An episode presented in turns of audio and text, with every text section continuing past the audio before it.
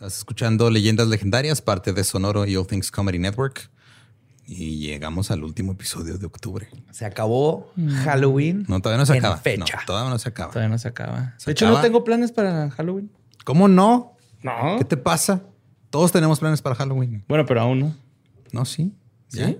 Sí, ya. El ¿Ya? 31 ya tenemos algo que hacer. güey. ¿Qué se va a hacer?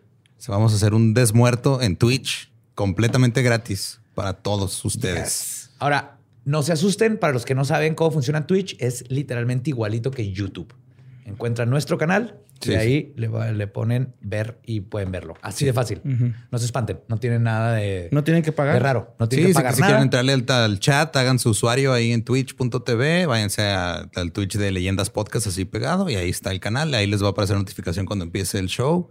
Se va a quedar ahí también si no lo pueden ver el mismo día. Ajá. Y este, y ahí vamos a estar completamente en vivo con cosas que les gustan a ustedes, como otra investigación paranormal. Oh, yes. Estuvo muy buena.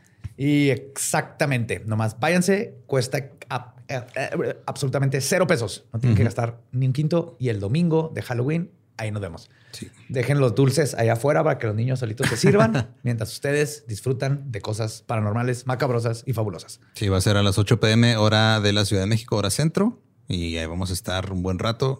Y pues ahora sí, o sea, tenían rato preguntándonos si se iba a hacer o no. Si se va a hacer, va a ser gratis. Sí. Y otra cosa que se va a hacer es vamos a estar haciendo fechas nosotros tres juntos, la maldita Trinidad, pero de puro stand-up, no es show de leyendas. El show de leyendas es hasta el año que entra. Estamos trabajando en él todavía. Pero próximamente vamos a estar anunciando más fechas. Anunciamos Monterrey. Esas nada más las vamos a anunciar en nuestras redes personales. Entonces síganos y estén pendientes porque Monterrey se agotaron dos funciones como en una hora. Bien Sí. rápido. Ajá. Sí. Gracias. Estuvo espectacular. Sí, Gracias a ustedes por los planes de Halloween que no tenía. Muy bien. Tu plan nuevo de Halloween es vas a trabajar. güey. Pero a los amo. Pero sí. Todavía estamos en octubre, así que disfruten este último episodio de Halloween de Leyendas Legendarias. Los dejamos con el episodio 139 de Leyendas Legendarias. We got a bunch of fries, of course, because when you're Mickey D's, you got to get fries. Delicious. Frank wanted to stay and, and hang out in the McDonald's play place. Um, yeah, it was fun in there. It was, it I was like, man. no, that's for kids, Frank. then he what are got you doing? stuck You on the can't- slide, and we were like, Frank, we got to get back to set.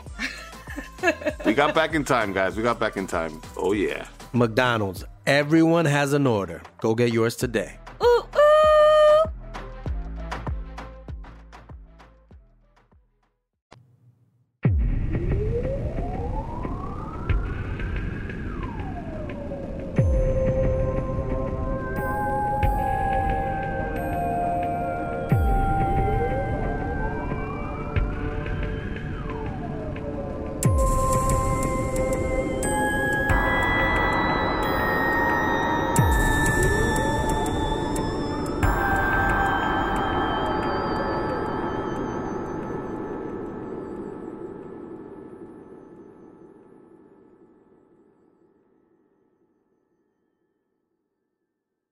Bienvenidos a Leyendas Legendarias, el podcast en donde cada semana yo, José Antonio Badía, le contaré a Eduardo Espinosa y a Mario Capistrán casos de crimen real, fenómenos paranormales o eventos históricos tan peculiares, notorios y fantásticos que se ganaron el título de Leyendas Legendarias. ¡Woo! Seguimos en Halloween. y- Pum, pum, pum, pum. Como siempre, me acompaña la maldita Trinidad, Eduardo Espinosa Qué tranza. y Mario López Capistrán. Qué tranza. ¿Cómo Por dos. Todo bien, Joe. Muchas gracias. Ranferi, Eduardo, De nada, Borre. Choronzón. Es de buena educación saludar. Sí, ahorita que se mueva, güey, como en el video aquel que se mueve Choronzón. O sea, depende. Sí. ¿Sí lo viste que una vez se, murió- se movió? ¿Se movió Choronzón? Sí, Sí. y parpadeó, mam. Ah, no te creas. No, pero sí se movió. inventé. Sí, se movió, pero pues porque está en un stand bien delicado, güey. Y le da el aire. Le da el aire. sí. Que parpadea y sí me culiaría. Ay, güey. Sí, más porque son bolitas Sí. de unicel. Que te guiñe el ojo. Sí, que saque una lengua así de algún lado, güey, ¿no? Así larga. De serpiente. Yo sí le doy un besote. Pues ahí les va. Este tema está también muy dentro de mi corazón y espero que se convierta en uno de sus favoritos. El mundo en el que vivimos está lleno de misterios. Algunos son fenómenos espectrales, ovnis, desapariciones extrañas o críptidos. Pero existen en nuestro planeta lugares específicos donde se dice que todas estas cosas suceden con más frecuencia. Y justamente en nuestro continente se encuentran tres de estas zonas consideradas vórtices paranormales. Y curiosamente, las tres se definen por su peculiar forma. Hoy les voy a contar sobre tres triángulos terroríficos. Ay, güey. Ah. Tres triángulos terroríficos tragaban trigo en un trigal. Entonces les voy a hablar, obviamente, Ajá. De Link. Sí. Zelda. sí, la, la- la trifuerza. La trifuerza. Vamos a meternos en el mundo de áreas hiperparanormales Sí. de nuestro continente y va a estar bien chido. ¿De Porque si creían América? que nomás había uno importante en nuestro Sí, continente. está el, no, el no, no. triángulo de las Bermudas. Ajá. Sí, ese es el que todo el mundo conoce. Que es donde están todos los shorts que nadie encuentra. Yo pensé que iba a decir eso de que era el triángulo de las Bermudas. Ese es Este uno. episodio. Es uno de varios. Voy a hablar de tres triángulos. La triada de triángulos terroríficos. Ajá. La maldita Trinidad.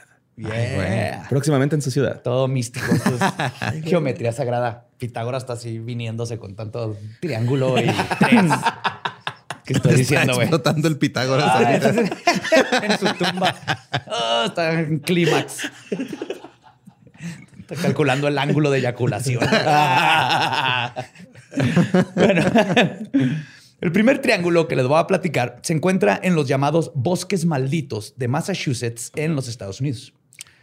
Este vórtex paranormal tiene un área de 520 kilómetros cuadrados y es conocido por una plétora de fenómenos sobrenaturales, avistamientos de ovnis, orbes, poltergeist, fenómenos espectrales, avistamientos de Bigfoot, serpientes gigantes, mutilaciones de ganado y Thunderbirds. Uh, ¿Los nice. carros o...? Simón. ah, ok. Es que les gustan mucho los carros vintage para allá en Massachusetts, güey. ¿Qué son Thunderbird, güey? No sé. Son con los pájaros truenos, son como pterodáctilos, pero son aves, o sea. son- Gigantes. ¿Son los Showbill los que estamos viendo No, ahorita? no, no, es un ave de 10 metros. Como las águilas es arpías. un críptido Sí, de es- los nativos americanos. Ah, real, real. Ajá, pero es justo como de como un pterodáctilo, güey, pero con plumas y todo así. Ajá. Ok. Y lo- el- el- en todas las culturas nativoamericanas hablan del Thunderbird. Y se- el- es, la, es el ave del trueno porque se supone que cuando aletea se escucha como truenos. Que es pinches lo. Ah, de lo alto, de lo grande que están. Ajá. Sí, de la gran envergadura que tiene. Sí, está bien dicho. Bueno, coloquialmente se le conoce a este lugar como el Triángulo de Bridgewater, nombre que fue acuñado por el criptozoólogo Lauren Coleman en su libro Mysterious America, publicado en 1970. El triángulo se forma con los pueblos de Abington, Rehoboth y Freetown.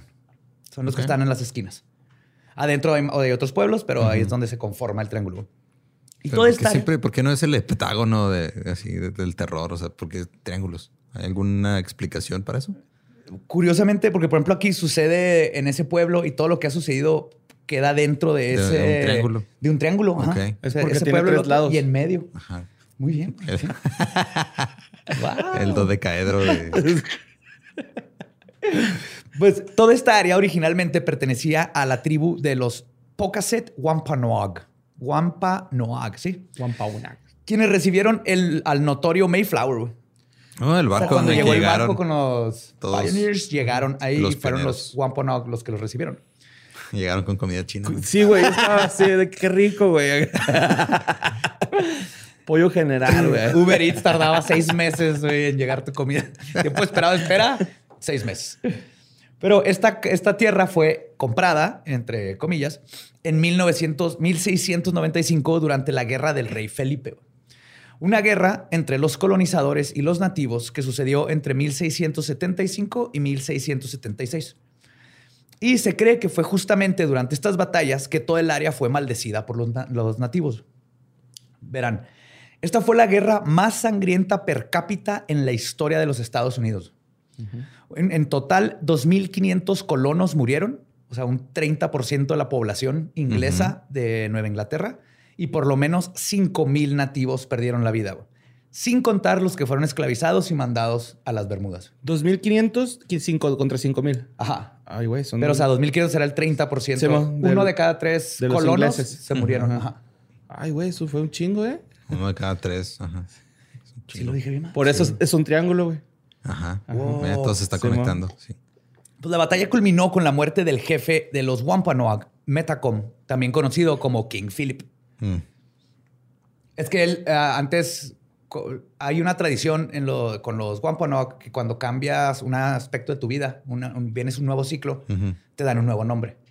Entonces, el nuevo ciclo, cuando eran compas de los colonos y todo eso, era que les, porque les ayudaron, se portaron bien buena onda, Ajá. les pidieron que les dieran al chief un nuevo nombre y le pusieron Philip. Como vocalista de Café Tacuba.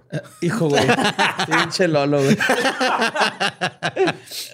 ¿Te los estoy ganando todos o qué? Sí, ese sí, güey. El otro no. Este sí me lo ganaste. Ah, como un Rubén Albarrán. sí, va. Entonces, Metacom se convirtió en Philip y le decían King Philip porque era el chief.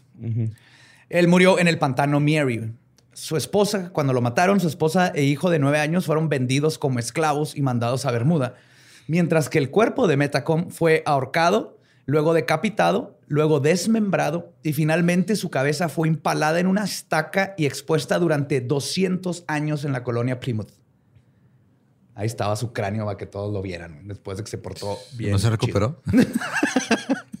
Le dieron unas aspirinas y todo bien. En crudo el güey. Tráiganme un electrolit, güey. No siento las piernas. Siento como si me atravesara una estaca a la cabeza.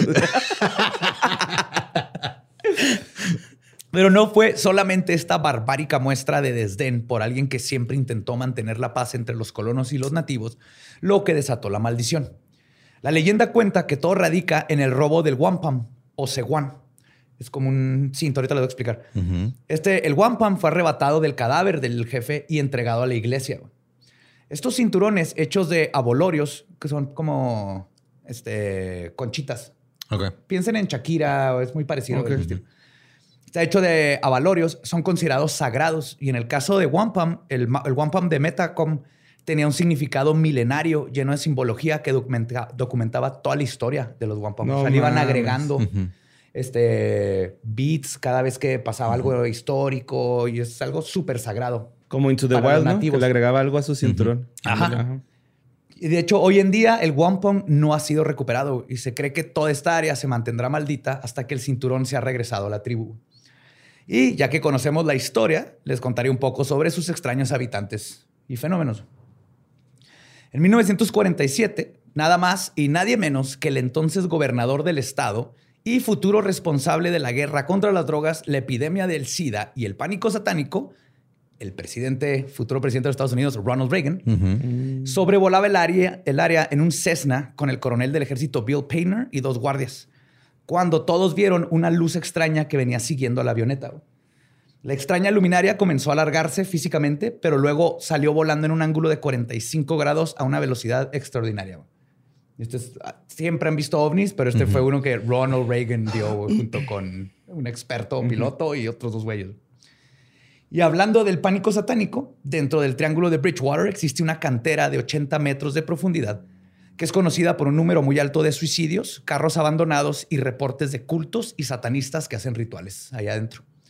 También se reporta comúnmente ver a una persona eh, brincar de la orilla solo para nunca escuchar su cuerpo golpear el agua ni encontrar alguna evidencia de que alguien brincó. Ok.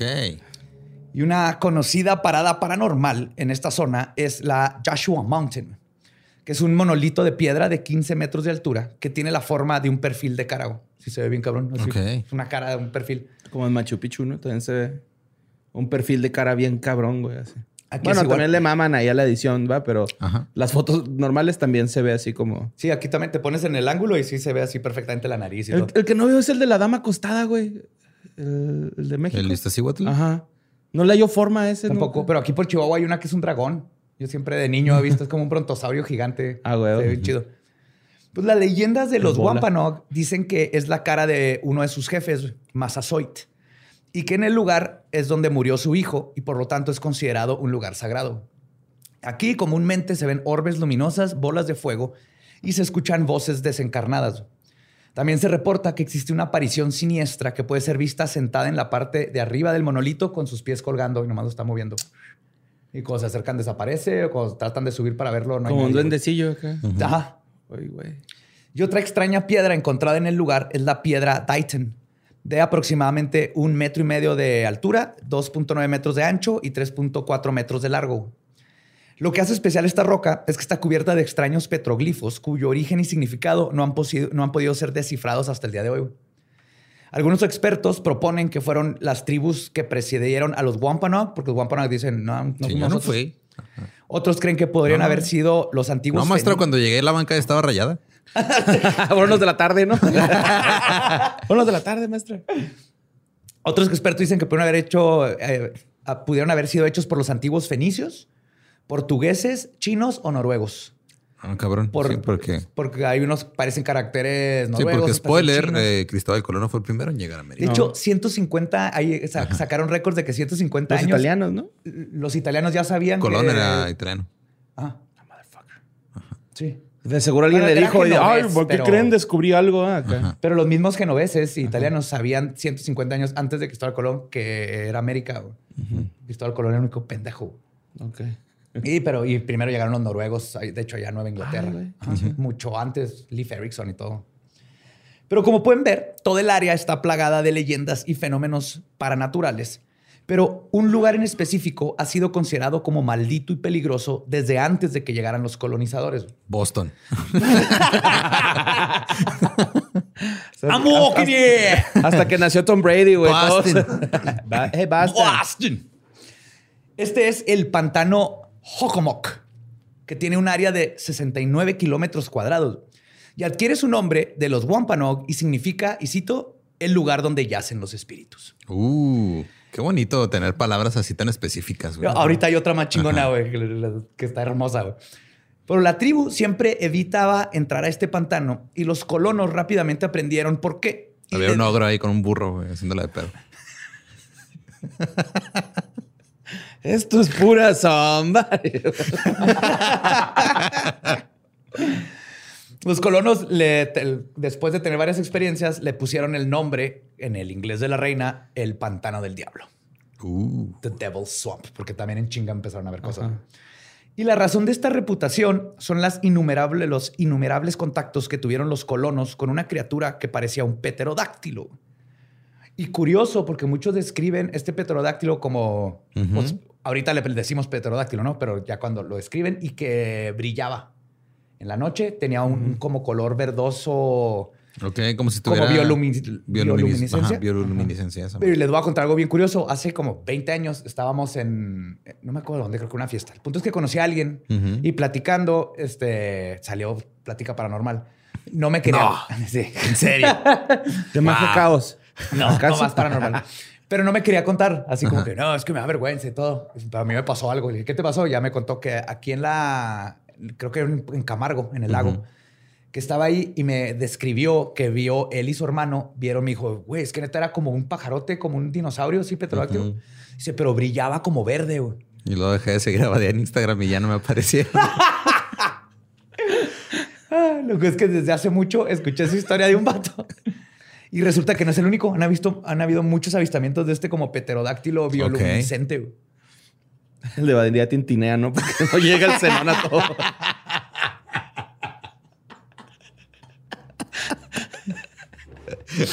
Es que es, güey, es que te la estás cagando, güey. Es como, qué vergas, No, no. güey, estar como Badía, ¿no? Eh, otras cosas que eh, reportaron los colonos eran perros de ojos rojos que se comían a sus caballos. Y los ojos... Te persinabas y les Hounds. la madre Ajá. ya. Sí, como hellhounds. Y además ojos brillosos de criaturas desconocidas que los seguían entre la, vegeta- en la- entre la vegetación si intentabas atravesar el pantano de noche. güey. Nomás los veían ahí y luego parpadeaban y de repente se levantaba y el- nomás vean que los ojos... es que eso, eso debe de estar bien altura, cabrón. O sea, que veas unos ojos así como a tu altura, viéndote, y luego que se levanten así a madre, güey. Ajá, eso describen, güey. Imagínate, y lo varios. No serán zarigüeyas, güey. Ya ves que esas güeyes acá pues son nocturnas y, se, cuelgan de los, se cuelgan de los árboles, güey. Ajá. Pues nada más se... Y trepa y lo sigue. Pues, o sea, sí puede ser un animal, pero... Porque creepy. siempre me viajo con eso yo, güey, cuando, cuando se ve así de que van en, en el río Mississippi, ¿no? Acá, clásico, güey, y que andan los granjeros ahí, güey, los rednecks, y se ven zarigüeyas siempre en las caricaturas. Y cocodrilos. Y cocodrilos. Pero también es justo aquí, en este pantano, en donde vive el Bigfoot de Massachusetts. Descrito como una criatura lanuda, desaliñada, homínida y descrita como, y cito, tiene un horrorífico y odioso hedor. No, Como el skunk cake de Florida. El skunk. Ajá. Ajá. Y ha sido visto en varias ocasiones. Uno de estos avistamientos, el documentado de, los, de estos tiempos, fue en 1978, cuando Joe de Andrade reportó haber visto a dicha criatura en un pantano Y pocos años después, John Baker se topó con la criatura mientras revisaba sus trampas de la rata almizclera. Tuve que buscar cómo se decía. Este, ¿En español? Ajá, en español. ¿Cómo se llama? Muskrat. El muskrat. Sí. Ajá. Rata, que es como un castor chiquito. Sí. Y gorditos, ¿no? Son Sí. como chovizones. sí. Y además existe un sinfín de leyendas de los nativos que tienen sobre este homínido y es este sí es un poquito más este agresivo que Bigfoot. Claro, es de Massachusetts. Sí. Porque es que Bigfoot es así como. Big Brother. Ajá, este sí es así como que nomás déjenlo en paz, no, no, no se metan con él. Huele a, a monte quemado, ¿no? Sí. Y algunos teorizan que la razón por la que este pantano es el epicentro de tanto fenómeno inexplicable es porque fue el sector donde se dio la mayoría de las peleas y muertes en la guerra del rey Philip. Y otra peculiar leyenda que vive dentro del triángulo de Bennington. Pero es que, o sea, está curiosa esa conexión. O sea, decir, este, es que aquí mataron un chingo de gente, pero eso que tiene que ver con Bigfoot y un... Yo tengo una teoría, lo pensé, gigante. de que a lo mejor pues ahí había alimento, güey, ¿no? O sea, había hombres caídos. Y llega Ok. este güey, botana. Sí, creo o que a lo mejor quería pues ropa, güey, ¿no? O sea, yo la neta, es que yo sí pienso bien mal, güey, pero a veces pienso que si veo a un muerto, sí, sí lo basculeo, güey. La neta, güey, sí lo he pensado, güey, acá. Bigfoot con pantaloncitos Sí. y un mosquete. Sí, con short, porque le, le quedaría pescador, ¿no? Pero Sí. Ajá. está muy grande. No, Yo creo que ya habían cosas y Ajá. luego por las muertes ahora también hay fantasmas y, orbes y cosas Ah. más paranormales, no, no más criptidos. Ok. Que de todas maneras los nativos te decían que ahí era el lugar de los espíritus. Dicen Ah, que había buenos y malos. ajá. Entonces es como una zona, co- como la luz a las, a las polillas, donde hay fenómenos Ándale. así, se atraen todos esos. Ajá, güey. y no ayudó que masacraron un chingo de gente ahí. Ok. Como que nomás le, le agregaron al caldo. Ok. Más agua a los frijoles. Pues, más agua. Y otro, otro eh, peculiar leyenda decía que vive dentro de este triángulo es el Piderrites pelirrojo de la Ruta 44. El olillo. Sí. ¿Qué rollo? ¿Qué tranza, güey? Varios testigos han reportado ver a un hombre con una barba pelirroja grande, camisa de cuadros de franela Ah, no tengo esas camisas. no, y jeans pidiendo un aventón sobre esta carretera que está cerca de los pueblos de Rehoboth y Seacock. La gente que se ha detenido para darle ride reporta que el pelirrojo desaparece mientras el automóvil va en movimiento. Clásica historia como de Resurrection Mary, que le das Sí, ride sí. y lo volteas y ya no está. Y finalmente, este lugar es la casa de uno de los criptidos más cool, adorables y más molestos del planeta, güey. Los Pukwajis. What? Ajá. Suena como un Pokémon. Suena. Casi, ahorita A los de Star Wars, ¿cómo se llaman? A los Wookiees. Ewoks. Ewoks. Es ajá. más como Ewok. Ajá. Pues estas traviesas criaturas son descritas como humanoides de entre 60 a 90 centímetros de altura, con piel gris, nariz parecida a la de un canino, orejas largas, grandes labios y dedos largos. Y curiosamente expiden un aroma dulce a flores. Como Lotso. El nombre Put- este, Pukwiji viene de los Wampong y significa, y cito, pequeño hombre salvaje del bosque que desaparece. wow. Súper específico. Sí, güey. Pero es todo eso. ¿Cómo le ponemos perro cagando? Perro cagando que no se asusta cuando le haces como que agarraste una piedra del piso. Con apellido, ¿no? Sí. Y esta es justamente una de las numerosas habilidades que tienen. Igual que los Hildenfolk del folclore celta, los Pukwidgis pueden desaparecer o convertirse en animales o en una especie mitad humanoide, mitad puercoespín. Les salen como... Ah, cabrón. Como puercoespín. Ajá, como Sonic. Sonic en crack. Además, los Wampanoag dicen que si llegas a ver a uno de estos, los dejes solos, que no los molestes. Ya que si deciden que eres una persona molesta, pueden acosarte por días, siguiéndote hasta tu hogar.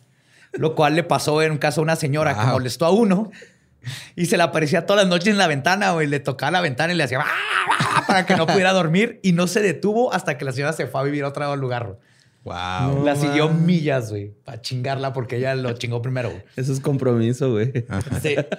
Otra cosa que te pueden hacer si los molestas. Güey, está, está bien pelada. Nomás denles corbatitas y camisas blancas y denles este, la atalayas para que anden ahí el fin de semana chingue y chingue. güey.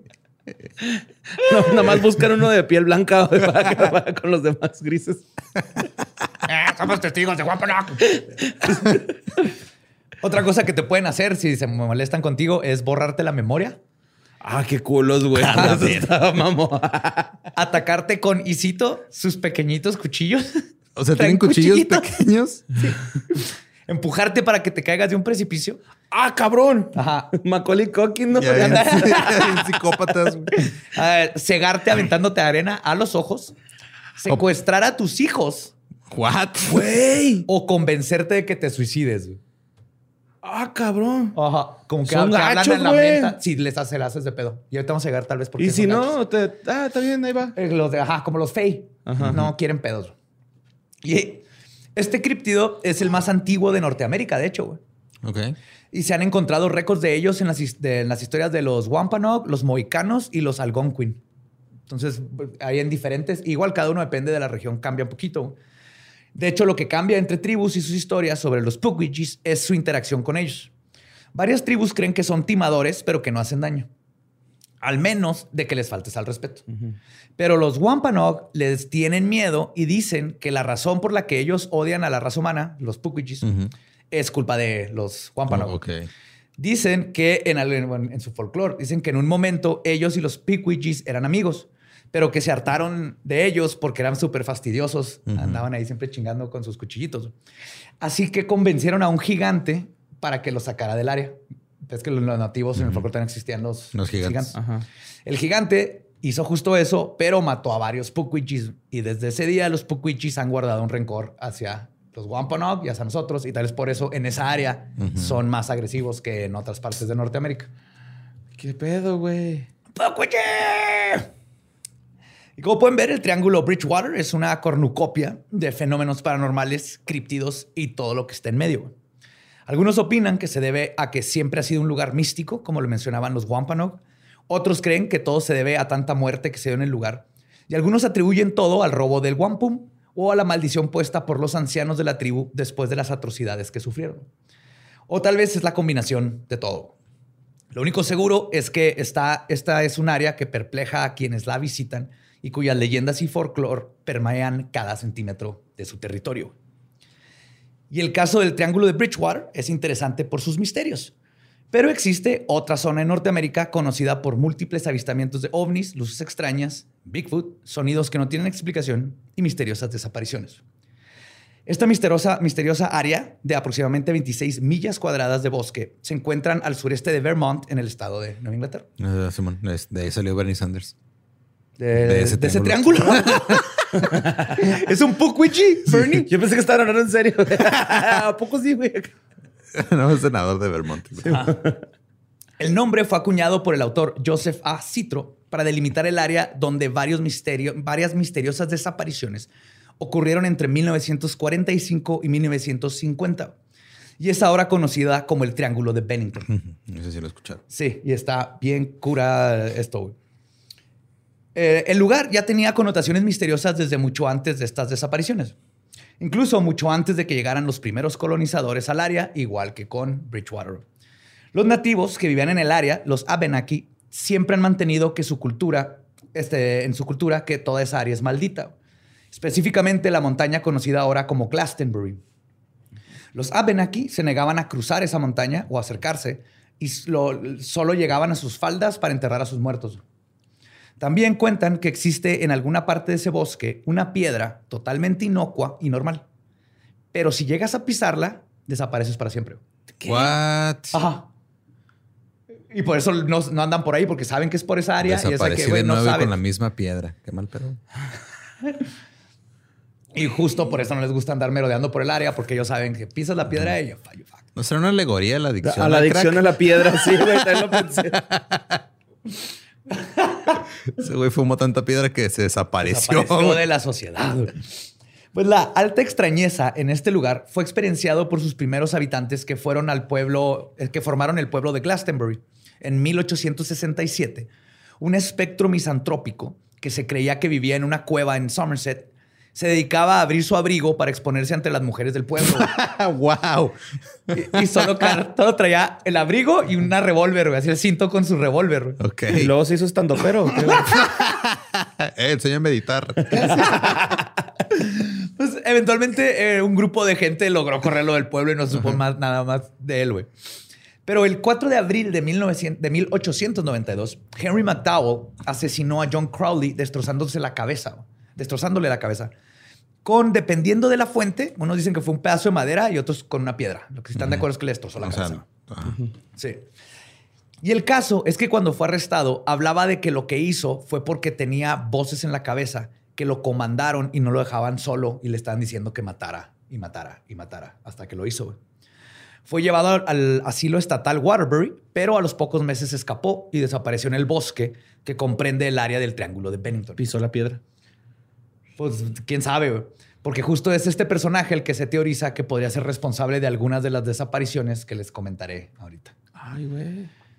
Pero antes de llegar a ellas, el último asesinato que sucedió en estos tiempos fue el de John Harbour, quien fue encontrado muerto de un balazo sentado bajo un cedro en 1897. Al principio parecía ser un claro suicidio, pero al examinar el área, las autoridades se dieron cuenta que algo no cuadraba. Para empezar, el arma no estaba cerca del cuerpo y los rastros de sangre aparentemente provenientes del disparo estaban a varios metros de John. Como si lo hubieran disparado antes y luego lo pusieron abajo del árbol. Exactamente. Pero el problema es que si lo hubieran arrastrado hacia el árbol, habría marcas de arrastre en el piso y no se encontraron. De hecho, no había ningún tipo de marca que indicara cómo Ni es que John recibió si- un balazo Ajá. y terminó en otro lugar. No habían huellas, Ajá, como si lo hubieran cargado ni nada. nada. Entonces ese se quedó irresuelto. Dijeron, pues fue asesinato, pero no sabemos cómo chingado. Y estos eventos son misteriosos, pero no inexplicables. Pero a los pocos meses de estos dos asesinatos ocurrió un evento que elude cualquier explicación lógica. A principios del siglo XIX, una carroza que transportaba a varias personas que se dirigían al pueblo de Glastonbury durante una noche precariamente lluviosa sufrió un encuentro aterrador. Los pasajeros y el chofer cuentan que por culpa de la tormenta tuvieron que detenerse. Cuando el chofer se bajó a revisar la carretera, su linterna iluminó algo muy peculiar. Frente a él habían unas huellas en el lodo. Parecían casi humanas, con la excepción de que eran mucho más grandes que cualquier pie normal. Ya la distancia entre cada huella, este, y la distancia, perdón, entre cada huella indicaba una zancada que le pertenecería a alguien o algo de gran tamaño. Lo más preocupante era que la lluvia aún no las había borrado del lodo, lo que indicaba que lo que fuese que las hubiera hecho tenía que estar cerca. Ay. Y esta suposición sería confirmada rápidamente. güey. El chofer comenzó a notar que los caballos empezaron a comportarse erráticamente. Así que decidió preguntar a los pasajeros su opinión sobre lo que estaba sucediendo. Les dijo, a ver, bájense, algo está pasando. güey". Los pasajeros comenzaron a descender para analizar la escena, pero antes de que todos estuvieran abajo, los caballos se volvieron completamente locos y es cuando todos lo sintieron. Algo golpeó contra la carroza del lado contrario de donde estaba la puerta. El golpe fue con tanta fuerza que la carroza casi se voltea por completo. Luego el golpe regresó. güey. Para este punto, el último pasajero logró bajar justo a tiempo antes de que un tercer golpe volcara por completo la carroza. Imagínate voltear una carroza. El chofer y los pasajeros se hicieron bolita debajo de la lluvia, iluminados solo por la luz de la linterna y los intermitentes relámpagos de la tormenta. Y fue entonces cuando la criatura que los había atacado se dejó ver. Dijo, ya se la saben, saquen carteras y celulares. Todos los testigos describen haber visto dos ojos grandes, que era un monstruo que medía por lo menos dos metros y medio y era peludo. Después de observarlos por un tiempo, la criatura regresó al bosque, dejando a todos los involucrados aterrorizados y perplejos. Y es así como nació el monstruo de Bennington, que aún acecha el triángulo. Entonces lo han vuelto a ver, pero se fue la primera vez que incluso atacó a, un- a personas. Pero no, hizo- no les hizo nada. No, O sea, nomás llegó, tiró la carroza. Yo creo que le estaban estorbando, güey. Quítense Y si deciden chingada. volver, los matamos. Güey, qué pedo. Ah, Pues estos eventos convirtieron a Glastonbury y el bosque colindante en un lugar misterioso y del cual había que tener cuidado. Pero serían las desapariciones más contemporáneas las que cimentaron su notoria reputación. David Palauris, del proyecto Missing 411, encontró un artículo sobre una extraña muerte. Pongan atención siempre a las fechas de todo esto. El 11 de noviembre de 1943, Carl Herrick y su primo Henry, Henry estaban cazando unos 16, a unos 16 kilómetros al noreste del pueblo de Glastonbury. En algún punto los dos cazadores se separaron. Henry llegó al campamento, pero su primo no. Cuando Carl no regresó para el oscurecer, Henry le habló a las autoridades. Al tercer día de la búsqueda, su rifle fue encontrado recargado contra un árbol a, y a 20 metros al este estaba el cuerpo de Carl. Henry reportó haber visto enormes huellas en la nieve que solo podía describir como tal vez de un oso. Lo curioso es que la autopsia reveló que Carl no tenía heridas de garras ni colmillos. Y su causa de muerte fue, y cito, fue aplastado hasta que murió. Ah, cabrón. Algo le dio un abrazo tan fuerte que sus costillas se rompieron y le perforaron los, cos- los costillas, los pulmones y de eso falleció. O sea, un abrazo de oso. El problema es que un oso no, No te- no te abraza. te- sí te abraza, pero te desmadra con las garras. con las ¿no? garras y Ajá, te te muerde. Ajá. La cara. Yep. Curioso, ¿no? Que está el monstruo El de. Bennington y pasa esto. Y pues después de este incidente comienzan los casos más conocidos y legendarios. El primero ocurrió el 11 de noviembre de 1945. Dos años después, exactamente. Exactamente. Un cazador con experiencia de 74 años, Mitty Rivers, que se dedicaba a ser guía para otros cazadores, venía regresando junto con otros cuatro hombres al campamento. Rivers se adelantó unos cuantos metros del grupo, lo suficiente para que lo perdieran de vista entre los árboles, y nunca volvió a ser visto. Los cazadores que venían con él lo buscaron, pero no lo encontraron. Pero por su experiencia y conocimiento del bosque, todos asumieron que eventualmente regresaría al, campamento, pero no sucedió. La búsqueda duró un mes sin resultados y los testigos aseguraron que el último lugar donde Rivers fue visto fue justo en el área del cedro donde el cuerpo de John Harbour fue encontrado en 1897. Ok. Ajá. Y luego, casi un año después, el primero de diciembre de 1946, Paula Weldon, de 18 años, decidió caminar por un sendero conocido como The Long Trail o el Camino Largo.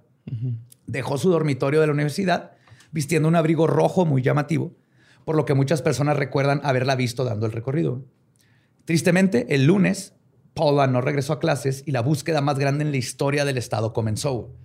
400 estudiantes y miembros de la facultad, junto con el sheriff, mil personas oriundas de la zona, perros abuesos, helicópteros, incluso una psíquica y una recompensa de 5 mil dólares, no lograron encontrar ni el más mínimo rastro de Paula. Después, ese día, los locales comenzaron a creer que usar rojo dentro del triángulo de Bennington era de mala suerte. Y ahorita vamos a ver por qué. Hasta ahora, estos casos, aunque misteriosos y sin resolver, pueden tener todos una respuesta lógica y mundana. Pero la siguiente desaparición en el Triángulo de Bennington sí rompe con cualquier semblanza de la realidad y la lógica. De nuevo, el primero de diciembre, pero ahora de 1949, James E. Tedford se disponía a regresar a casa después de visitar a sus familiares en el norte de Vermont. Para esto, tomó un camión que salió de St. Albans rumbo a Bennington. Según los testigos, todos recuerdan haber visto a James durante todo el camino. Pero antes de llegar a su destino, James simplemente ya no estaba ahí. Pisó la piedra. Sí, ahora sí, van varios, ¿no? Pero este iba en el camión. güey. De hecho, el autobús nunca se detuvo cuando James desapareció y todas Apareció- sus pertenencias seguían en el camión. O sea, desapareció arriba del camión el güey. Sí, el camión iba coche. avanzando, todo el mundo lo recuerda, ahí estaba el güey, muchos hablaron con él, todo, iban así. Cuando llegaron fue así de que, ah, cabrón, ¿y este güey? Nunca ¿No se habrá bajó un del camión. este... ¿Cómo se llama? Un portal, Ajá, sí, como un hoyo Un negro. vortex. así, un vortex. probablemente. Luego, Cabrón, está raro eso, ¿no? Sí. El 12 de octubre de 1950, eh, Like Paula Weldon dejó a su hijo Paul Jeffson, de 8 años, dentro de su troca mientras iba a alimentar a los cerdos de la granja. Cuando regresó al carro, como lo había hecho cuantiosas cantidades anteriormente, su hijo no estaba. Paul llevaba puesto una chamarra roja. Y ando de Cientos- rojo, eh, cientos de No pueblerinos te se unieron. Borre. Yo te cojo. cien- cientos No, de porque no me acuerdo cuál es el del amarillo. Me lo embarillo. Así era así, ¿no? El amarillo me lo embarillo. ¿Y al de negro? Se lo meto por el agujero. Así era. What? Sí, sí, güey, así eran. Ok. Así eran. Tiene sentido que, que no le echaron ganas a ese. güey. Pues así eran en la primaria, güey. Así era el pedo. Ah, Pues cientos de pueblerinos se unieron a las autoridades para buscar al pequeño, pero no aparecía. Un perro sabueso logró seguir su olor hasta un lugar que los locales dicen era el mismo lugar donde Paula Weldon fue vista por última vez. Oh, fuck. Pero una vez que, y es, es, un, es por el, Es por el mismo camino. el por mismo camino, sendero long, largo, el long, way el long road, y justo en un, hay un este crossroads. donde Ah, pues dos entonces- caminos, que entonces- siempre son lugares místicos, Ajá. paranormales. Y entonces, este, una vez que el perro llegó ahí, se detuvo y esa fue la última pista que se tuvo de Paul. O sea, ahí perdió el, Ahí perdió el rastro el rastro. Y varias teorías fueron rebotadas entre las autoridades. Una era que Paul se había salido del auto y había sido devorado por los cerdos, lo cual no tiene mucho sentido porque hubiera visto pedazos de ropa o algo. y, la- y aparte la mamá ya andaba. Y otra es que fue abducido por alguien en un carro y por eso el canino perdió su rastro junto en ese, punto. Pero ninguna de estas teorías pudieron ser comprobadas. Lo que sí es que hay un dato curioso que agrega al enigma del pequeño Paul. Te toca cagado está cagado podcast. Su padre mencionó que días antes de su desaparición, el pequeño había estado mencionando que, y cito, añoraba ir al bosque como si algo lo llamara. El niño. El niño Ah, cabrón. le decía al papá, es que quiero ir al bosque, algo me dice que vaya al bosque y quiero ir al bosque y me hablan al bosque. Y lo desapareció. Entonces no le hagas caso a Tupac si te dice que ir al bosque, no los, no lo sueltes. Papá, quiero ir al parque Chamizal. Cállese. Vamos siempre, todos los días. Ajá, pero ve con él. Pues Lo 16 amarran. días después, el 28 de octubre, Frida Langer, de 53 años, una senderista con experiencia, iba explorando con su primo cuando se resbaló y se cayó en un riachuelo.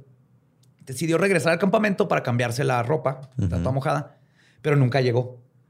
Pero su desaparición no es lo más misterioso de este caso. Ese lugar se lo gana cuando la encontraron. Siete meses después de que Freida, este, Freida se esfumó, su cuerpo fue encontrado en un valle completamente abierto, sin maleza alta ni nada, que además había sido revisado intensamente por las cuadrillas de búsqueda en múltiples ocasiones. Y el cuerpo estaba en un grado tan, y cito, grotesco, cuando fue descubierto que su causa de muerte nunca pudo ser determinada. Desapareció grotesco te refieres a que ya estaba muy Sí, descompuesto. demasiado. descompuesto Ah, y desmadrado y no había forma de saber. Ajá. Arre, pensé que acá como que se la comieron y la dejaron acá zarandeada, ¿no? Así. B- Más o menos. Ah, neta. Pues que también digo, entre Pero no había que- mordido, no había señales de mordidas o Ah, de ¿no? que O le sea, ni de carroñeros ni de nada. No, estaban así como los huesos. También, todo- también pasa eso, ¿no? Ah, Que los carroñeros no comen cuando Sí, es algo así una de como las paranormal. De Missing 411 o paranormal. Sí. Como que saben, así que "Eh, esa madre ya la chupó el diablo. Sí. Pues el aparente patrón que existe entre las desapariciones es el siguiente. Todas sucedieron durante los tres últimos meses del año, algunas incluso el mismo día, Sí. y todas entre las 3 y Noviembre, 4 de la tarde. Ajá. Todas entre las 3 y 4 de la tarde. Y esto han hecho que varias teorías se formulen para explicarlas. Una de ellas es un asesino en serie hipotético conocido como The Bennington Ripper o The Mad Murderer of the Long Trail. El asesino loco del sendero largo. Ajá. O el, Está muy. el destripador de Bennington. El destripador. Que no está, tampoco Ripper no es destripador, pero ya se le quedó por acá. Incluso se le atribuye este apodo a Henry McDowell, el asesino que escuchaba voces. Pero eh, la teoría está porque él estaría viejito. Si es que sobrevivió Sí, en el estaría bosque, muy estaría viejo, muy güey. viejo. güey. Pero dicen, ese puede ser uno o hay un asesino en serie diferente que anda ahí acechando o andaba. Otras teorías van desde Bigfoots hasta la piedra mágica que no debes de pisar en esa área. O como dice John Kill, el de Mothman, es una, tal vez es una zona de ventana, que se le llama, a window zone o window area, donde la alta extrañeza y fenómenos extraordinarios se filtran hacia nuestro mundo. Como si ahí fue, estuviera el velo más delgado y van y vienen todos los espectros y monstruos. O tú te puedes ir sin querer para el otro lado, como los Hildenfuck. Y obviamente existe la hipótesis de que se trata de un bosque donde es fácil que la gente se pierda y difícil de ser encontrada. También existe eso. Ajá. Aún así, el Triángulo de Bennington sigue siendo uno de los lugares más infames de Norteamérica. Y finalmente llegó a lo que quizás sea el triángulo más famoso del mundo. El isósceles. Overrated. ¿El equilátero? El equilátero. El es el más chido. Güey. Triángulo rectángulo. Yo soy team triángulo rectángulo. ¿Te gusta el recto? Oye. Yes. Y yo soy circular. El círculo, güey. Por culo. Este es un, área. Caballero culo. Un caballero con Círculo. círculo. Ay, güey. Ahí estaba, güey. Este es un área en el Caribe que nos espantó a todos de niños Bien y nos alimentó la mente de imágenes de un misterio increíble que existía enfrente de todos y que ninguna nación se atrevía a resolver. Era eso de las arenas movedizas, güey. O sea, yo, yo creí que en cualquier momento iba a pisar arena en algún lugar y me iba luego viviendo en el desierto, güey, me iba ahí a Sí, aquí hay mucha arena. Yo también pensaba lo mismo. Siempre que íbamos a cerca del canal donde de la sequía, donde jugábamos, veías algo así como Al bosquecito. Y era de esta arena movediza. No había Google, no, no sabías cómo identificar cuál era y cuál no. Es la que se movía.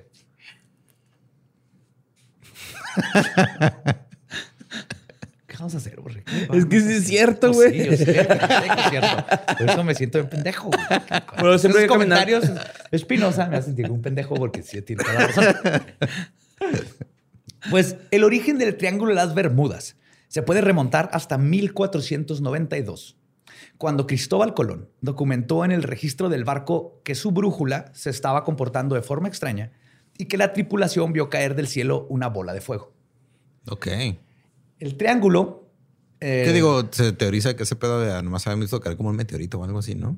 Ajá. Sí, yo ahorita voy a llegar, voy a regresar con este pendejo. Pues el triángulo en sí es imaginario, ya que geográficamente u oficialmente el área no existe. Se encuentra en el Atlántico Norte y se forma más o menos juntando los tres puntos que son al oeste, ish, Miami, Florida. Al sureste está San Juan, Puerto Rico. Y al noreste, la isla de Bermuda, que es donde, es de, de donde sacó este polígono nombre. su nombre. Ahora bien, a pesar de que existen registros desde el siglo XV, el Triángulo de las Bermudas no figuraba en la mente de nadie, ni era el enigma que es, hasta que el 6 de septiembre de 1950, Edward Van Winkle, este, Edward Van Winkle Jones, publicó un artículo sobre este misterioso lugar. Dos años después, en 1952, George Sand escribió un artículo titulado, y cito, Sea Mystery at Our, at our Back Door, Un misterio en el mar, en nuestra puerta trasera. en nuestra puerta trasera. sí. Ok. Misterios del mar en nuestra puerta trasera. Este, este artículo lo escribió para la revista Fate, que publicaba artículos sobre el fenómeno paranormal. En su artículo habló de incidentes como el escuadrón del vuelo 19, que desapareció en 1945. Y fue aquí que por primera vez se le dio una connotación paranormal a esta zona del océano. Luego, en febrero de 1964, el autor Vincent Gaddis escribió, escribió el artículo The Deadly Bermuda Triangle. El, triángulo. mortal, el mortal triángulo de las Bermudas. Para la revista Pulp Argosy. Y es aquí donde no solo se definieron los límites, sino que se acuñó el nombre del ahora notorio polígono. Pero además, Gladys propuso que había un patrón de desapariciones y estos eventos extraños que ocurrían en la zona este, eran, lo estaba causando algo y que toda la zona en sí estaba como que había que ver lo, lo que estaba pasando. Aquí es donde ya empezaron como que no es uno, son varias cosas las que suceden y algo lo está causando. Una década después, en 1974, el misterio del Triángulo de las Bermudas, como lo conocemos ahora, fue catapultado al consciente colectivo gracias al libro de Charles Perlitz que se titulaba El Triángulo de las Bermudas. Nada más. Excelente Ok. nombre. Ajá. El libro Directo. vendió más de 20 millones de copias y se tradujo en más de 30, a más de 30 idiomas. güey. No mames. Este- Casi como cañitas. no, no mames, no. Cañitas más, güey. Es bestseller. Oprah se lo regalaba a sus invitados, güey. Pues este libro básicamente fungió como el andamio de todas las leyendas y teorías que hoy permean al iluso y misterioso polígono, también conocido como el Triángulo del Diablo. También en este libro es en donde se La propusieron colita. las primeras teorías de lo que pudiera estar sucediendo dentro de esta base, de este, perdón, lo que pudiera estar sucediendo dentro de esta base por la altura dividido por dos, Eh, Mira eso. que, y es donde dijeron que todo tenía que ver con Atlantis y el uso de cristales Oh. energéticos que explicaban la actuación extraña de las brújulas. Claro, eso tiene mucho sentido. Yes. Si todo está desapareciendo es porque hay una ciudad acuática abajo. Ajá. Sí. Perdida. Con tecnología natural. tantos, pues, primero tienes que comprobar, uno, que existe Atlantis, dos, que estaba ahí, Ujú. y luego que sus cristales están madreando los instrumentos. Se fueron súper para allá, güey. Es que era tecnología natural, ¿no? Era así como... Se supone. Sí, ¿no? Bonito así. Ah, espacio, Pero eh, eventualmente otros autores comenzaron a agregar sus teorías sobre qué podría estar sucediendo. Pero antes de llegar a ellas, les voy a contar de algunos de los casos más icónicos de desapariciones en el Triángulo que inspiraron el intentar buscar una resolución al misterio. Quizás la, la más famosa de todas las desapariciones atribuidas al Triángulo y la que inspiró el concepto es la desaparición del escuadrón del vuelo 19 que les contaba. A las 2.10 de la tarde del 5 de diciembre de 1945, cinco aviones Grumman TBM Avengers salieron de Fort Lauderdale, en Miami. Ajá, Florida, perdón, Florida. para hacer un ejercicio de vuelo de tres horas. El líder del escuadrón era un piloto con muchísima experiencia, el teniente Charles C. Taylor, y en total habían 14 personas en ese escuadrón de bombarderos. El ejercicio era sencillo. Volarían de una en una trayectoria triangular, 120 millas al este, luego 73 millas al norte y luego regresar. Todo esto mientras tiraban bombas desde los Florida Keys hasta el Golfo de México, pues lo que estaban probando, tirar bombas. Para las dos y media de la tarde, los Avengers habían tirado sus bombas y se disponían a volar por el trayecto norte de su trayectoria, cuando algo salió mal.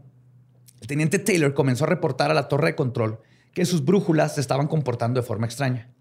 Luego se perdió la comunicación por 10 minutos. Cuando regresó, el teniente dijo, y cito, no podemos encontrar el oeste, todo está mal, no podemos estar seguros de ninguna dirección, todo se ve extraño, incluso el océano. Se volvió a cortar la comunicación y pocos minutos después se escuchó la voz de otro piloto que dijo, y cito, no podemos determinar dónde estamos, todo es, no puedo distinguir nada. Creemos que estamos a 225 millas al noreste de la base. Parece que estamos entrando a aguas blancas, estamos completamente perdidos. Y esas fueron las últimas palabras que se escucharon del escuadrón. Aguas blancas. Así dijo White Waters. Por los siguientes días, cientos de barcos y aviones buscaron en casi 650 mil metros cuadrados de océano los restos del escuadrón, pero nunca hasta el día de hoy se encontraron restos. Además, un hidroavión PBM Martin Mariner, que formó parte de la búsqueda en los últimos días, también desapareció sin güey. Otro caso muy sonado también en el área es el barco de la naval USS Cyclops, un buque de carga con 309 marineros que zarpó de Barbados el, cuarto- el 4 de marzo de 1918 lleno de manganeso con destino a Baltimore, donde se esperaba que su llegada fuera el 13 de marzo.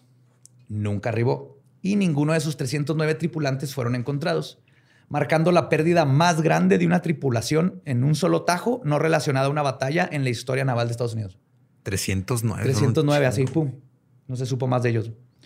Otro barco que podría tener su propio episodio fue el Mary Celeste.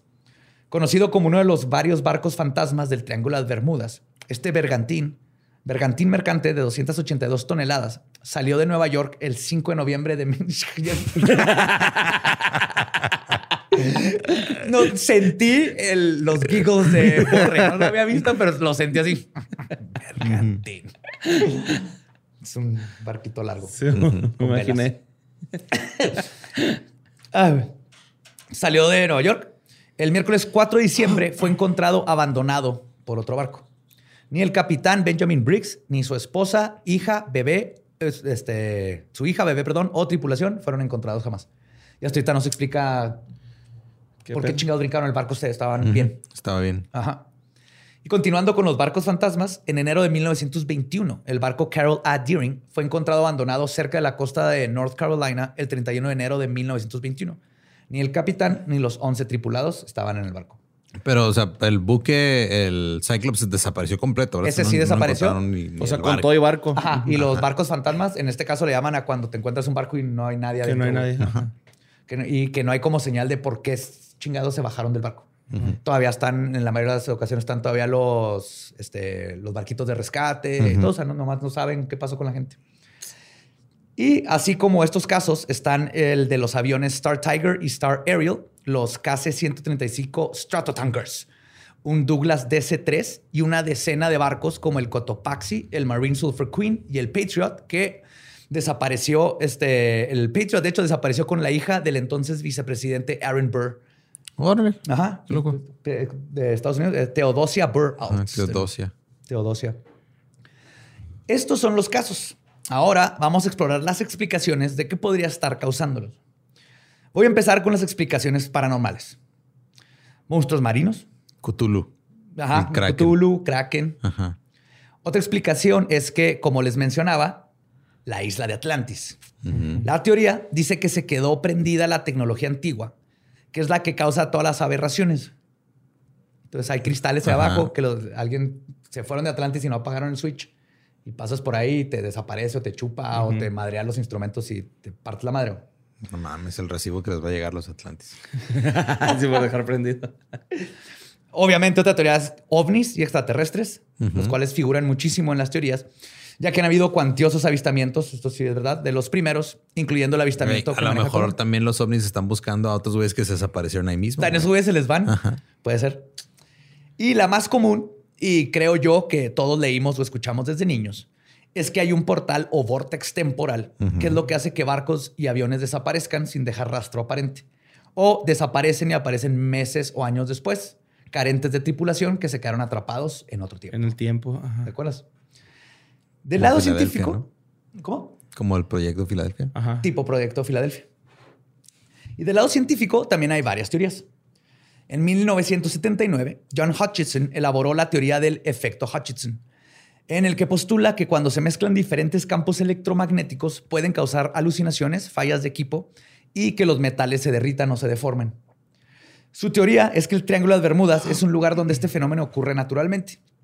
Aunque cabe mencionar que me puse a investigarlo y cuando dije científico exageré un poco. Es, Es un autodidacta y es conocido por usar el efecto Hutchinson para hacer volar este, artefactos, pero nomás lo hizo en un video y luego jamás lo quiso hacer en público. Ok. Ajá. Entonces este güey dijo, hay un efecto que este Que se llama como convenientemente, ajá, se llama igual que yo. Y eso es lo que está puedo haciendo hacer todo. volar. Sí, no, pero a- aparte no tiene lógica su efecto con lo que le pasó a las tripulaciones que van arriba, güey, ¿no? O sea, No. Pero él decía que tal vez ahí pasa eso y por eso las brújulas. Es que como son tan diferentes, una sola cosa no puede explicar todo. Pero de hecho, teorías más rigurosas sí ofrecen mejores respuestas. Por ejemplo, sobre el mal funcionamiento de las brújulas, algunos dicen que se debe a anomalías magnéticas naturales en la zona. Pero esto nunca ha sido comprobado que exista. como en la zona del silencio. Parecido, ajá, sí. En cambio, lo que es común es que las brújulas fluctúen naturalmente, ya que el norte magnético y el norte geográfico no son los mismos. De hecho, la página de la Naval de los Estados Unidos también desmitifica esto de los compases. Dice, y cito, se ha afirmado erróneamente que el Triángulo de las Bermudas es uno de los dos lugares en la Tierra en, lo que, en los que una brújula magnética apunta hacia el norte verdadero. Normalmente una brújula apuntará hacia el norte magnético. La diferencia entre los dos se conoce como variación de la brújula. Aunque en el pasado, esta variación de la brújula afectó a la región del Triángulo de las Bermudas debido a las fluctuaciones en el campo magnético natural de la Tierra, aparentemente este ya no ha sido el caso desde el siglo XIX. O sea, ya no O sea, antes, antes apuntaba para otro lado y cambió, ahora apunta un poquito más, pero no es como que se vuelve loca y empieza a... A dar vueltas. Ajá. Otra posible solución a este misterio podría ser literalmente flatulencia marina. Se sabe que debajo del Es el mar, culo del mar, güey. Algo así. O sea que no es, es, es triangular. pedos. Ajá. Ajá. Caga en forma de triángulo, Yes. güey. El ano de las Bermudas. la El ano de las Bermudas. Se sabe que debajo del mar existen depósitos naturales de metano. Y si estos escapan y hay una, fuerte, una fuente de ignición, por ejemplo, un rayo, podrían explotar, derribando un avión o, hundiendo un barco. Y aunque esto es posible, jamás se ha documentado que haya sucedido en la historia. O sea, nada más Es dijo, teórico. es teórico, a lo mejor puede ser que el mar se eche un pedo y lo prende un rayo. Ajá. Lo curioso es que nadie jamás ha reportado una explosión en el De metano de ahí. metano, eh, ni en ninguna parte del mundo. Y hablando de gases, otra explicación es el reciente descubrimiento de las nubes hexagonales en el 2002 sobre las Bahamas. Pueden googlearlo y son nubes que parecen hexágonos. Llegan las nubes y le dicen, ah, tengo tres lados más que tú, pendejo. Y el ni ligando. luchan. no, luchan. Pues estas nubes podrían producir ráfagas de viento de 161 kilómetros por hora. Cabrón. Ajá. Pero salió en el canal de el Science Channel que aunque las nubes sí existen, este lifescience.com luego hizo un artículo, o sea, ellos reportaron sobre lifescience.com, hizo un artículo el 24 de octubre del 2016 de que nada sobre estas ráfagas está comprobado y todo es una teoría que sacaron para justificar el Triángulo de las Bermudas. Ok, como que nomás dijeron, necesitamos algo Ajá, para es que sí justificar está este la pedo". foto Ajá. y se ven bien chingonas las nubes. Y Simón. como coincidió que estaban sobre el, el Triángulo de Bermudas, dijeron, ah, mira, tal vez esas son. Porque, Ah. y teóricamente podrían producir ráfagas de viento bien cabronas, pero es decir que no, no sabemos eso. No está comprobado. Y podría ser una de estas teorías o una combinación de todas. Pero así como Gares, básicamente por sí solo, comenzó el mito del triángulo, otro autor y objetivamente mejor investigador llegó a desmitificarlo. Larry Kusche, autor, investigador y piloto, comenzó a investigar el misterio de las Bermudas en 1970, cuando se interesó, igual que todos nosotros, en el misterio. También vio y dijo, Chingo está ¿cómo pasando chingado ahí?" está pasando esto en el mundo y nadie está haciendo algo al respecto, güey? Junto, junto con la bibliotecaria Debbie Bluen, los dos se dieron a la tarea de, primero que nada, revisar la información dada en el libro de Berlitz, compararla con los récords históricos marítimos de la naval y científicos, y llegó a una muy interesante conclusión. Todo exagerado para propósitos artísticos. Ok. Mm, Va, ahí va. En su libro, The Bermuda Triangle Mystery Solved, que era como para tirarle al de The Bermuda Triangle y el de él era The Bermuda Triangle Misterio Resuelto. Denota que, y cito, no hay ningún misterio sobre las extrañas desapariciones en el Triángulo de Bermudas. Cushé reexaminó exhaustivamente las desapariciones misteriosas y descubrió que la historia fue básicamente creada por errores, traficantes de misterios y en algunos casos pura fabricación. Traficante de misterio. Está bien Ajá, chido sí, ese. suena chido, güey. Suena como canción de Fernando Delgadillo. Ah. Traficante de misterios. ¿Eh? Ok. Con, con bolsitas de. norteño. ¿Cómo? Que lo hice norteño No, en mi es, es como bolero, ¿no? Es trova. Ajá, trova. No, que yo lo hice norteño. Ah. Entonces, eh, ah, eh, concluye con todo transmitido por una verdad comprobada por hechos. Concluyó que el número de barcos y aviones que han sido reportados como desaparecidos no es significantemente diferente en proporción a los que desaparecen en el resto de los océanos. o sea, este güey dijo, no, no, el pedo no es el triángulo de las Bermudas, el pedo es todo el mundo. No, o sea, dijo. eh, ahí está, a ver. Básicamente Pues, lo ajá. que está diciendo es: no, no hay patrones. No, también se hunden barcos los En mares. otra parte del lado, ¿no? Ajá. océano. Sí. Agregó que varias de las desapariciones pueden ser atribuidas a las tormentas tropicales comunes en la zona, que a su vez tampoco son desproporcionadas a otras zonas ni son misteriosas. Varios de los casos que les conté también tienen explicaciones racionales, ya que casi todas se basan en error humano o desventura. Cristóbal Colón, por ejemplo, no estaba en el Triángulo de las Bermudas cuando reportó las fallas y la bola de fuego. Iba saliendo de las Islas Canarias, que están por ¿Qué África. digo? O sea, la ubicación y la geografía no era su fuerte, güey. No, totalmente. Pero aquí no fue culpa de Colón, fue culpa del güey que hizo el libro que le atribuyó a Colón. No se paró a preguntar, va. Sí. Perilla. Luego, el caso del escuadrón del vuelo 19, que comenzó básicamente todo, varios factores que no se mencionan comúnmente es que el teniente Charles Taylor era un alcohólico que Ah, llegó sí. crudo el día del vuelo. iba pedo. Sí, güey. No llegó crudo Ok. el día del vuelo y además tenía un historial de perderse y abandonar aviones a medio vuelo, güey. Wow. Porque antes sí, ya ibas a valer verga y pues le bajabas y te brincabas a la verga, güey. Ajá, como mi compa el tío que abandona trailers, güey. Es trailero y abandona trailers. Acá renuntando un mames. saludo, Julio. El último reporte naval sugiere que todo el incidente fue por un error de navegación. Taylor fue el único que mencionó que sus instrumentos estaban fallando.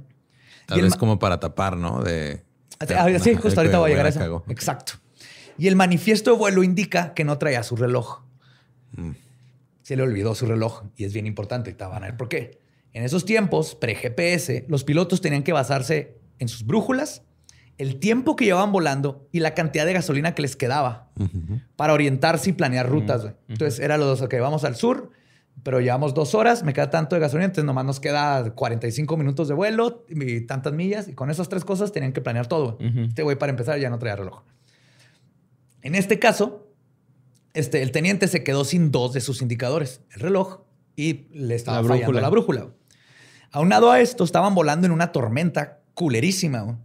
Cuando el teniente se confundió creyendo que estaba sobre el Golfo de México, rompió con todo protocolo y le dio instrucciones a su escuadrón de que lo siguieran, llevándolos a todos al noreste en lugar del oeste donde hubieran llegado a Florida. Ok. Y esto tiene sentido porque en el reporte también se cree que uno de los pilotos decidió no seguir al teniente y rompió formación para salvarse. Dijo, a la verga, estás bien pendejo, no es para allá. Y Ah, se fue para otro lado. ¿Y él sí sobrevivió? No, no, Uh. todos desaparecieron, pues tampoco llegó, güey. Ya estaban perdidos, güey, para cuando decidieron tratar de regresarse. Los aviones se quedaron sin gasolina y se estrellaron. Otra grabación que se recibió fue la de un piloto intentando convencer a Charles de cambiar su rumbo, pero el teniente decidió ignorarlo. Y sobre el hidroavión PBM Mariner, que les decía, que también desapareció. Es importante saber que este aeroplano era llamado de cariño por los pilotos como The Little Gas este, Engine, el, el tanque de gasolina volador, perdón. Ok. Ajá. The Flying Gas, gas Can. No, pues. Eran notorios por explotar con la más mínima chispa, güey. Incluso si alguien prendía un cerillo para fumar adentro del avión o había una chispa dentro, Pum. ¡pum! Y de hecho, un barco en el área el día de la desaparición reportó haber visto una bola de fuego justo en el lugar donde estaría volando el avión en ese tiempo. De hecho, y, y la naval los dejó de producir en el 49 porque explotaban a lo pendejo. Finalmente, cuando el reporte oficial declaró que el incidente fue a causa de, y cito, error de piloto, la familia de Taylor protestó y se cambió la resolución a, y cito, causas o razones desconocidas. O sea, nomás porque la familia dijo, no, no, no quiero que quede como un pendejo. Como un aquí". pendejo, tenía mucho tiempo en la naval. Y de hecho, Sí es- era, pero no quiero que lo sigan viendo como. esta Sí era, frase la no- usan mucho para como decir, güey, la misma naval dijo que eran causas o razones desconocidas, pero no, sí sabe la naval perfectamente. Sí, sea, nada más están tapándole la pendejez a una persona. Sí, y luego estos aviones eran súper pesados. Era una chingonada. Aguantaban balazos a lo estúpido, pero por lo mismo eran increíblemente pesados. Entonces, lo que dicen, porque varios se cayeron al mar en, entre peleas y todo, se hundían como ancla. güey. Y eh, se iban al fondo y pues ya después de tantos años, lo más probable es que ya no quedó nada. Hasta el aluminio vale madre en agua salada. Este, y luego, así sucede, así sucede lo que les platiqué con casi todos los casos. Algunos ni siquiera sucedieron en el Triángulo de las Bermudas. El USS, USS Scorpion se hundió cerca de África y Portugal y sus restos, de hecho, fueron encontrados. Lo mismo ocurrió con el Mary Celeste, que fue encontrado entre Portugal y Azores. Sí es un misterio lo del Mary Celeste, Ajá. Pero no tiene que ver con el Triángulo de las triángulo. Bermudas. Ajá. O sea, se estrelló, pero en otro lado, ¿no? Acá. Sí, y no se estrelló, lo encontraron así vacío. Por eso digo que podría tener su episodio, porque muchas teorías de por qué chingados brincaron. Llevaban un chingo de este, tambos de un, de un alcohol. No me acuerdo si era alcohol metanoso o una cosa así. Y creen que este, los vapores tal vez los pusieron locos porque encontraron una con la que empezó a metérsele agua al barco. Le encontraron con Ajá. poquita agua, pero no suficiente para que se hundiera. Y vieron que habían hecho una madre que usas para medir cuánta agua hay y creen que tal vez se confundieron y o con el alcohol se salió y el agua no tenía la misma. Esa madre depende cómo flote, sabes Ah, cuánta sí. agua. El punto es que les cambió y se paniquearon y brincaron. Eso es nomás una teoría. O sea, pero el punto es que el Mary Celeste no fue en el Triángulo de las Bermudas. Güey, qué culeros si se saltaron, güey. Lo- No mames, güey, no se está hundiendo el barco y así cansándose uno por uno. ¿Y ahora? ¿Cómo nos subimos? ¿Y ahora qué? Ah.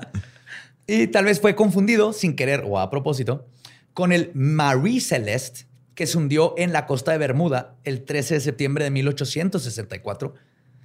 Entonces, ahí sí hubo un Marie Celeste, que, pero se hundió y se sabe. Marie contra Mari, ¿no? Ajá. El otro es Mary y este es Marie. Ajá.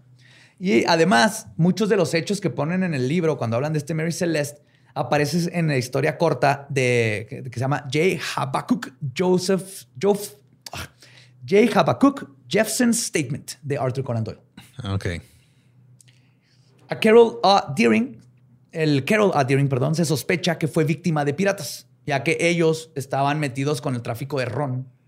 Y se sabe por récords que el barco de vapor Hewitt, que también desapareció ese mismo día, se dedicaba a lo mismo. Y fue visto huyendo de la escena del crimen. o sea, vieron el barco y luego desapareció la tripulación y luego de repente vieron el otro barco. Look at me. I'm the captain now. Yes. y lo también mencioné el Cotopaxi. Acabo de lo encontré. Lo encontraron el año pasado. Órale. Ya encontraron. Ya los restos y todo. Había un resto ahí y ya, ya, ya lo pudieron identificar y resulta que es el Cotopaxi. Ok. Y obviamente no todos los incidentes pueden ser explicados. Hay verdaderas desapariciones misteriosas. Pero el Triángulo de las Bermudas no tiene el monopolio de ellas. Para ser uno de los lugares con más tráfico marino en el mundo, esta área no figura ni en el top 10 de accidentes marítimos o aéreos en el mundo. Ok. De hecho, se Hemos hunden, vivido una mentira. se, se hunden más barcos en el lago Michigan. Oh, Muy- es de los más lugares más peligrosos, sino que el más peligroso para andar en barco, el lago Michigan.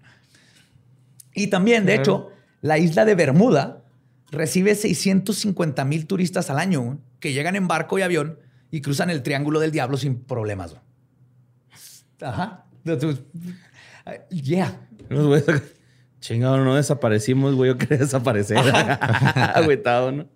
Y además, aunque las tormentas, los arrecifes y la corriente del Golfo pueden causar problemas de, navega- de navegación ahí, también está el mar de Sargazo, que está arribita del Triángulo de las Bermudas, que es un área que todo mundo odiaba, especialmente antes, porque es una corriente que nomás está, está atorada. güey. Y le dicen sargazo porque está llena de sargazo, porque entra ahí y ahí se atora. Entonces, antes, cuando eran barcos de vela, si entrabas ahí, Ya fuck, eran meses o quién sé cuánto de nomás estar ahí moverte, Dando güey, vueltas. culero. Pero ahorita ya con barcos de motor ya no, Ya ya no es un problema el de sargazo. Este, el líder de seguros marítimos, Lloyds de Londres, de hecho no cobra más por atravesar el terrorífico Triángulo de las Bermudas y no lo reconoce como un lugar especialmente peligroso, que es otra cosa que asumiríamos, asumiríamos que si fuera un lugar peligroso, te Sí, la los locales, no Ajá, sé. la compañía aseguradora te diría, no mames, güey. Ajá.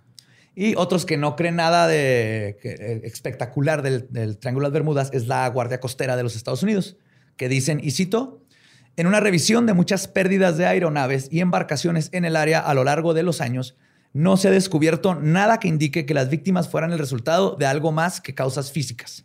Nunca se han identificado factores extraordinarios. En otras palabras, y No cito... están mamando. ¿Eh? En otras palabras, no están mamando. Ajá. Ajá. Sí, alguien la cagó. Ujú. El, el mar es enorme, se cae un avión, es difícil encontrarlo, ¿no? Ajá, sí, pues sí. Y en otras palabras, y cito, intentar encontrar una causa común de las desapariciones en el triángulo tiene la misma lógica que intentar encontrar una causa en común de todos los accidentes de automóvil en Arizona. Ok. Ajá.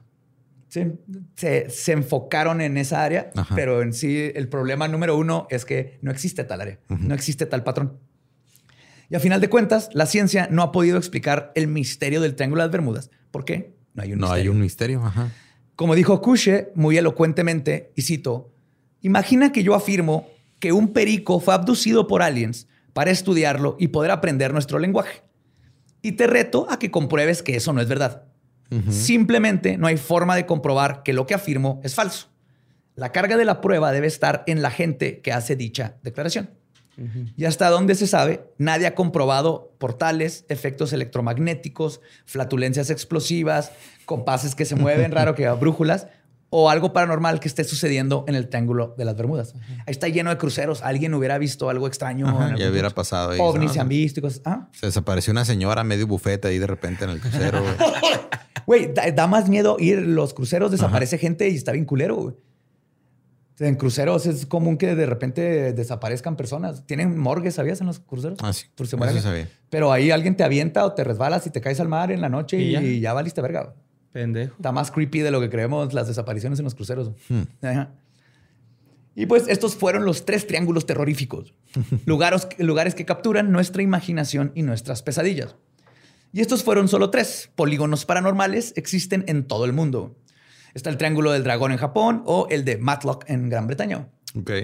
Lo que tienen en común, lo que tienen todos en común es que son una mezcla de leyendas, folclore, realidad y ficción. Y mientras esto siga sucediendo, estos polígonos continuarán captando nuestra atención y quizás algún día suelten sus secretos. Pero hasta ahora, vayan a Bermuda sin problema alguno. Estoy, este, Anonadado. Estoy decepcionado y Sí, pero satisfecho al tranquilo, mismo ¿no? tiempo. Ajá, yo también me quedé tranquilo. Fíjate, yo también estoy un poquito decepcionado, pero me gustó un chingo el primer triángulo, güey. El primer triángulo está muy ¿El cabrón. Ajá, y Sí. también el del El de pinche- Bennington. Ajá, el del monstruo de Bennington se llama. Sí. Ese güey me. Ah, cabrón. Sí, estos están bien interesantes. Porque sí fue muy cerquita los años, güey. O sea, 43, días? 45, Ajá, noviembre, mismas mismas 45 horas. al 50, fueron cinco Ajá. años. Y mismos ajá, meses, unos mismos exactamente el mismo día. güey. Ajá. Y a la misma hora, entre 3 y 5 horas, ajá, 3 y 4. Sí, se me Sí, causó. está creepy. Y el Triángulo de Bermudas, yo igual, me pasó como con la Ajá. este, el combustión espontánea.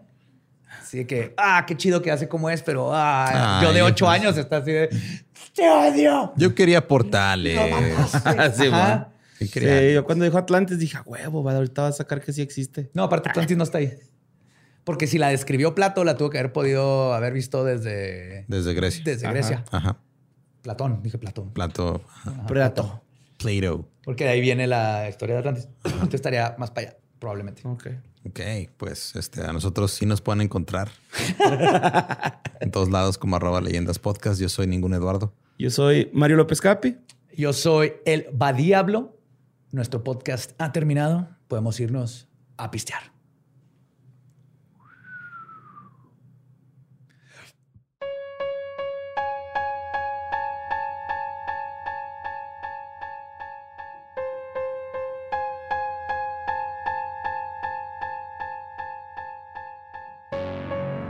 Y esos fueron los tres triángulos terroríficos. Para mí también fue una decepción. Es como enterarte que las caderas de Shakira sí mienten. Oh, no. Es es lo que sentí cuando vi que el Triángulo de las Bermudas no tenía nada especial después de vivir toda mi infancia viendo ese lugar como la cosa más mística y magnífica del Como darte planeta. cuenta que Shaggy sí lo hizo. Ándale, sí. sí fui yo. sí, pues lo siento, pero le regalé dos triángulos extras que Ajá. eso sí esconden ahí misterios. Ok. Siempre, se, siempre es bonito recibir nuevos polígonos. Es lo mejor. Qué bonito pasatiempo.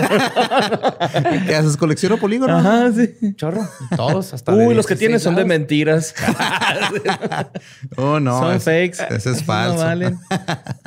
Pero no dejen de tener una mente abierta para el mar porque está lleno de misterios. Creo que de ahí hay a huevo que hay un kraken por ahí. Algo debe haber, güey. Hace uh, unos años decían que no existía el calamar gigante, que era un invento. Y Y, ahí ya cada ratito lo vemos. Ajá. También está como ese fenómeno de una vez que los ves, ya los empiezas a ver en todos lados. Ujú.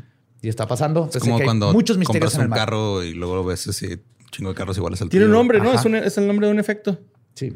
Sí, pero no me acuerdo exactamente cómo se llama. Mindenhamfer. Heim- Bader-Meinhof. Heidenburger. No, algo con burger.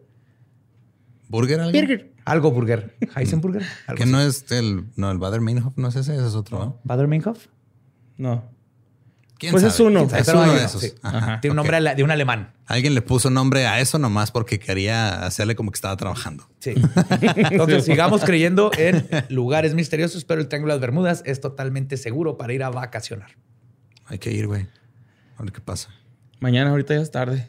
Sí, Pero ya. mañana tempranito agarramos Ándale, carretera. salimos tempranito, güey. Simón. Llegamos a Samalayuca por burritos y quesadillas y lo ya fuga. Ahoga perros de esos de, que se te pegan en el paladar.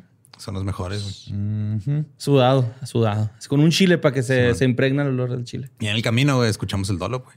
Ah, ándale. Sí. Ajá. También podemos escuchar el que fue de ellos. Ajá.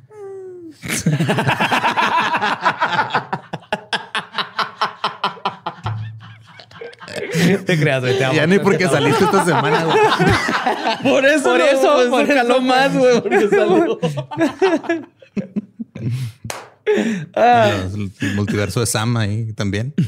Tenemos un chingo de contenido que nosotros mismos producimos para escuchar en el camino, güey. Ahí está. Eso es bueno. todo. güey. Y para que ustedes también lo escuchen en el camino que llamamos la vida. Pum, pum, pum, pum. Ay, güey, ok. Ay, güey, venimos bien poéticos. Los amamos, las amamos. Entonces escuchamos el próximo miércoles macabroso.